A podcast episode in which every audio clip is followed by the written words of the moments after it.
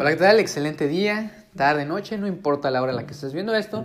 Sean bienvenidos a este primer episodio del 2020, el cual quiero aprovechar primero que nada para desearles un excelente año nuevo, que la hayan pasado muy bien en las fechas decembrinas, que hayan establecido muchos propósitos, que tengan la actitud a lo largo de todo el año para disfrutarlo, para vivirlo y gozarlo. Y bueno, aprovechando este, esta felicitación, esta, este saludo, quiero hablar sobre los propósitos de año nuevo, buenos, malos, por qué son buenos, por qué son malos. Y en esta ocasión vamos a hablarlos, vamos a comentarlos con algunas preguntas que estuve planteándome. Y la primera de ellas, yo sé que va a sonar muy lógico, es ¿por qué iniciarlos necesariamente cuando comienza un año? Yo sé que se llaman propósitos de año nuevo porque obviamente inician cuando, cuando un año llega. Em, pero lo malo, lo negativo, vamos a ver primero los factores positivos. Empieza el año, traes toda la actitud, la gente anda contenta, decidida, con ganas, con la energía para iniciar estos proyectos. Pero si nos pasamos al lado negativo, conforme van pasando los días, semanas o meses, esa energía, esa actitud, esa mm, dedicación se va perdiendo, la van perdiendo tus amistades y cada uno va cediendo. Así es, llega mediados de año y pocas personas, siendo realistas, aún siguen yendo tras esos objetivos. Entonces, pues realmente es muy obvio que sean o que se llamen propósitos de año nuevo porque inician cuando comienza el año, pero también no es necesario que te esperes el primero de enero para iniciar. Puedes iniciarlo los últimos días de diciembre y ya tú traes tu plan, traes tu idea y conforme vayan cayendo las demás personas tú vas a seguir porque no empezaste en la fecha que la mayoría empezó. Tú traes tu proyecto, tú traes tu idea, sigue tras ella. La siguiente, muy relacionado con esto de que todos inician al mismo tiempo es compararlos, comparar esos objetivos o compararnos nosotros mismos con otras personas. Verán, existen muchos factores, cada quien tiene sus problemas, tiene su estilo de vida, eh, puedes tener un objetivo en el ámbito deportivo, en la salud, en lo sentimental, en un proyecto en tu hogar, en construir, en viajar, etc. Pero no tienes la misma vida que la persona que también tiene ese mismo objetivo. En esta cuestión es muy importante que no te compares, que llevas tu ritmo, em, que no te desesperes, que seas realista, no quieras correr un maratón en el año si en tu vida has realizado actividad física. Y menos si ya eres muy grande, pues te podría llevar a una situación en, cuestión de salud. Entonces, sí se puede, claro que sí, pero lleva su ritmo, lleva su tiempo, lleva todo momento, toda una preparación para poder cumplir los objetivos. No te desesperes, no te compares, tú lleva tu ritmo, tú lleva tu paso. ¿Por qué planeamos y no actuamos?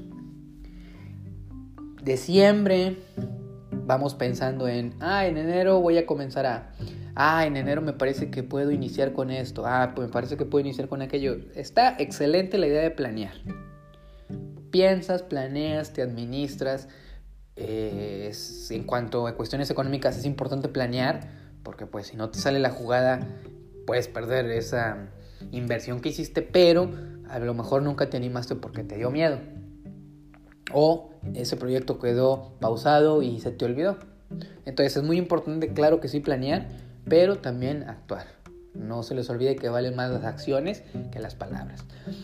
Otra cuestión es qué tipo de amistades tenemos y cómo influyen con nuestros proyectos. Existimos los soñadores, y me incluyo, porque yo soy un soñador, me encanta soñar, trato de perseguir mis sueños, pero a lo largo de la vida me he encontrado con personas que te quieren atraer a su mismo ambiente donde se quejan, donde se molestan, donde no salieron de lo mismo. Y si te dejas llevar por esas influencias, créeme que te vas a convertir en una de ellas y vas a dejar pausados esos proyectos, esos objetivos. Entonces, Parte muy importante, fíjate bien con quién te juntas y trata de juntarte con personas que te dejen cosas favorables a ti y que tú puedas proyectar a otras personas. ¿Crees en el destino? ¿Cómo te afecta en lo que planeas? Una persona de nivel económico medio que siempre mire a un artista, algún famoso, algún empresario y tal vez piensa que ellos crecieron con esa fortuna económica, crecieron con esa pareja, crecieron con todo en bandeja de plata para salir adelante en la vida. Y no es cierto, hay personas que vienen desde abajo por una decisión que tomaron, por aventarse al vacío, por seguir donde muchos se detuvieron, ahora están en otro nivel, pero siempre hay que tener los pies bien en la tierra. Entonces, es importante considerar de dónde vienes, pero también que eso no influya hacia dónde vas. hay que soñar, hay que echarle todas las ganas, hay que seguir adelante, perdón, em, avanzar a pesar de las dificultades y sin importar si no salen las cosas, volverlas a intentar. Palabras clave y hábitos importantes para estos propósitos de año nuevo. Visualizar.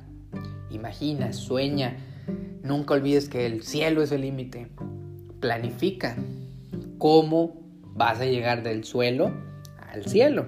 ¿Qué tienes que hacer? ¿A qué nubes debes de ir brincando? Disciplínate. Todo sueño, todo objetivo, toda meta, todo negocio, toda empresa requiere sacrificios. ¿Cuáles? Pueden ser de muchos tipos, amorosos, económicos, en tiempo, en familia, etc. Son sacrificios. Por eso es importante ser disciplinado y constante. No te va a salir todo de un día para otro. Recuerden, Roma no se construyó en un día, sé constante. Aprendizaje. De todas las situaciones negativas hay que aprender para poder replantear y seguir adelante. Y también amistades. ¿Qué tipo de personas se relacionan contigo? Y tú qué tipo de, de persona eres para relacionarte con los demás. No se les olvide que este año va iniciando. Tienen todas las posibilidades mientras tengamos salud, no se les olvide que el cielo es el límite. Bueno, sin más, muchísimas gracias por escucharme, espero que esto le haya servido a alguien. Y si me hacen el favor de compartirlo con otras personas sería excelente. Por mi parte es todo, yo les mando un saludo con todo el cariño del mundo, deseando que este 2020 sea excelente para todos y todas ustedes. Ya saben, aquí nos vemos prácticamente cada semana, preferentemente los viernes. Sin más, yo me despido, les mando un saludo, excelente año y nos vemos la próxima. Bye.